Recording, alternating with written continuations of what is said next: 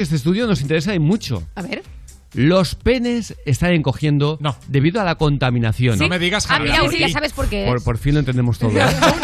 Un estudio llevado a cabo por la doctora Shanna Swan en Nueva York revela que los efectos de la polución está provocando que los penes de los bebés cada vez sean más pequeños y que el esperma de los hombres esté perdiendo su calidad. Vaya. Según la investigación, las malformaciones genitales son otra de las devastadoras consecuencias de la contaminación que estamos sufriendo, sin perder de vista que los niveles de esperma entre los hombres de países occidentales han disminuido más del 50% en las últimas cuatro décadas. De hecho, de, manten- de mantenerse así la tendencia, en 2025 los hombres no podrían ser capaces de producir esperma de calidad y, por tanto, Ya. eh, sería una amenaza para el futuro de la humanidad. Claro, claro. Cuidado, Bueno, eh. pues no- no- no- el futuro A ver. de la humanidad. Ya, ya, tampoco hace el falta ponernos futuro de la planes. humanidad. eh, Si estás con la perdóname, iglesia, no hay perdóname, problema. exactamente. ¿Tú qué tal de Eh, contaminación, O Jovian? sea que yo, limpio, limpio. ¿Qué tal de Pero- contaminación? dice? De todas maneras, eh, ¿qué pasa? Que la parte placentera no, no importa, ¿no? No, claro. Ahora no importa Para- nada. para disfrutar no nos sirve. no, no pasa nada, ¿no? Ya, ya, ya, seguro.